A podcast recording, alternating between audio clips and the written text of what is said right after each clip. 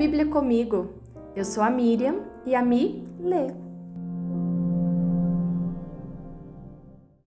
João 15 Eu sou a videira verdadeira e meu pai é o lavrador. Todo ramo que, estando em mim, não dá fruto, ele corta. Todo ramo que dá fruto, ele poda, para que produza ainda mais. Vocês já foram limpos pela mensagem que eu lhes dei. Permaneçam em mim e eu permanecerei em vocês. Pois assim como um ramo não pode produzir frutos se não estiver na videira, vocês também não poderão produzir frutos a menos que permaneçam em mim. Sim, eu sou a videira, vocês são os ramos. Quem permanece em mim e eu nele produz muito fruto, pois sem mim vocês não podem fazer coisa alguma. Quem não permanece em mim é jogado fora como um ramo imprestável e seca. Esses ramos são ajuntados no monte para serem queimados. Mas se vocês permanecerem em mim e minhas palavras permanecerem em vocês, pedirão o que quiserem e isso lhes será concedido. Quando vocês produzem muitos frutos, trazem grande glória a meu Pai e demonstram que são meus discípulos de verdade. Eu os amei como o Pai me amou.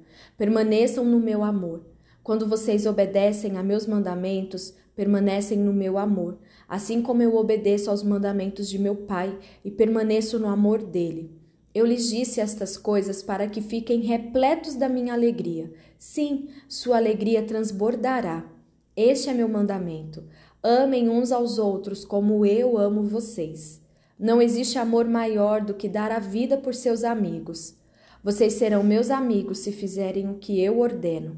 Já não os chamo de escravos, pois o Senhor não faz confidências a seus escravos. Agora vocês são meus amigos, pois eu lhes disse tudo o que o Pai me disse. Vocês não me escolheram, eu os escolhi. Eu os chamei para irem e produzirem frutos duradouros, para que o Pai lhes dê tudo o que pedirem em meu nome. Este é meu mandamento: amem uns aos outros. Se o mundo os odeia, lembrem-se de que primeiro odiou a mim. O mundo os amaria se pertencessem a ele, mas vocês já não fazem parte do mundo. Eu os escolhi para que não mais pertençam ao mundo, e por isso o mundo os odeia. Vocês se lembram do que eu lhes disse? O escravo não é maior que o seu senhor?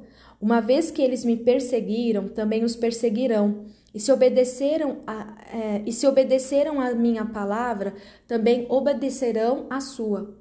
Farão tudo isso a vocês por minha causa, pois rejeitaram aquele que me enviou.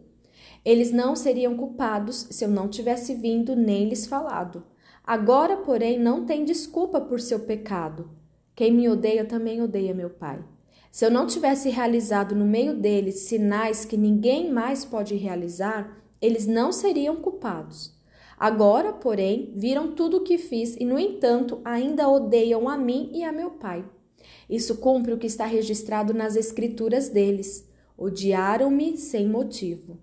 Mas eu enviarei a vocês o encorajador, o Espírito da Verdade. Ele virá do Pai e testemunhará a meu respeito.